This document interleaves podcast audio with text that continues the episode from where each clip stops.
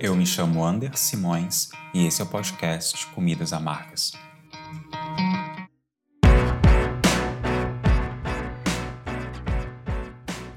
É muito recorrente que pessoas brancas se sintam incomodadas ao serem questionadas ou receberem alguma repreensão de pessoas negras e não brancas. Inconsciente coletivo da sociedade, e consciente também, ainda está permeado pela ideia de que nós, pessoas negras, precisamos estar sempre em posição subserviente. E quando rompemos essa lógica e nos colocamos em postura questionadora e incisiva, isso causa incômodo e é criticado. Pessoas brancas não estão acostumadas a serem questionadas ou corrigidas por pessoas não brancas. E quando isso se dá, o desconforto e o incômodo são visíveis. Então, como na mente de muitas pessoas a maior forma de defesa ainda é o ataque, elas tentam deslegitimar de alguma forma a fala e a conduta das pessoas negras. É aquela máxima: quando é a pessoa branca que está sendo firme, enfática e incisiva, ela é tida como uma pessoa de personalidade forte, que não leva desaforo para casa. Já a pessoa preta é tida como arrogante, mal educada ou até mesmo barraqueira. Também é muito comum quando uma pessoa negra exerce uma posição de liderança, seja em uma empresa ou no desenvolvimento de algum projeto, e que ela precise exercer essa liderança cobrando a execução do trabalho realizado por uma determinada pessoa branca, que essa pessoa tente reverter a posição de liderança ao qual encontra-se a pessoa negra, indagando-a de forma recorrente ou, em último caso, até mesmo se recusando em realizar determinada ação.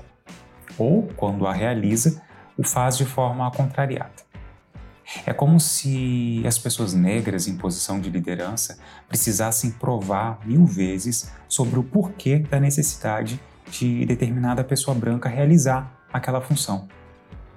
Eu próprio já vivenciei isso algumas vezes.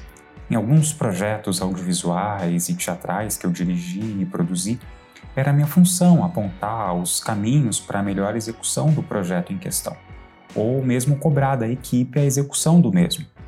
Porém, era comum eu perceber de algumas pessoas brancas que integravam a equipe e que estavam sendo orientadas ou cobradas por mim um imenso incômodo e às vezes até mesmo raiva manifesta de forma direta ou indireta. Isso simplesmente pelo fato de eu ter dado uma orientação, solicitado a execução de uma tarefa ou, quando necessário, criticado a execução ou a postura dessa pessoa mesmo eu tendo tido todo o cuidado com a maneira de falar para não ser rude ou causar qualquer desconforto. Ah, isso é uma outra questão. Nós, pessoas pretas, fomos ensinadas desde a infância a cuidar e a policiar as nossas falas e o tom delas, assim como as nossas atitudes. Isso se deve muito a uma preocupação genuína da nossa família e dos nossos cuidadores em manter a nossa segurança e integridade física. Afinal, para que a nossa fala e a nossa postura seja deturpada e transformada em uma conduta nociva, é um passo. A sociedade está versada nessa prática e acostumada a reverter a situação, transformando nós, pessoas negras, e que estávamos realizando uma cobrança, um questionamento, uma reclamação ou até mesmo uma denúncia, em causadores da desordem, do tumulto, da vítima ao algoz. Quanto mais nós vamos ocupando espaços de poder, quanto mais nós vamos assumindo posições de liderança ou simplesmente nos recusamos a permanecer em posição subserviente, e nos posicionamos ante as situações de injustiça, preconceito e discriminação, ou então manifestamos a nossa percepção crítica sobre os mais diversos assuntos da sociedade contemporânea, mais nós estamos sujeitos a incomodar e a causar desconforto em muitas pessoas brancas que não estão acostumadas a ouvirem a nossa voz, nossa opinião, nossa consideração sobre os fatos, ou mesmo cobradas e questionadas por nós. E quer saber? Esse desconforto é muito bom, pois é justamente ele que demonstra o quanto as concepções estruturais racistas ainda estão entranhadas na sociedade.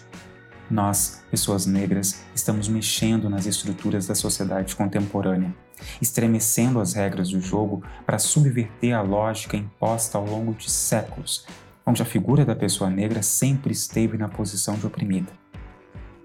Nós não queremos mais ser o povo oprimido, tampouco o opressor, mas sim o povo que tem o poder de decidir sobre o rumo da sua própria história, construir sua própria narrativa e que nós não sejamos arrastados a um lugar que nós não queremos e devemos estar. Que nossa voz seja ouvida aos quatro cantos e ecoe cada vez mais longe, e que ninguém, ninguém possa nos calar. Axé. Você ouviu o podcast Comidas Amargas.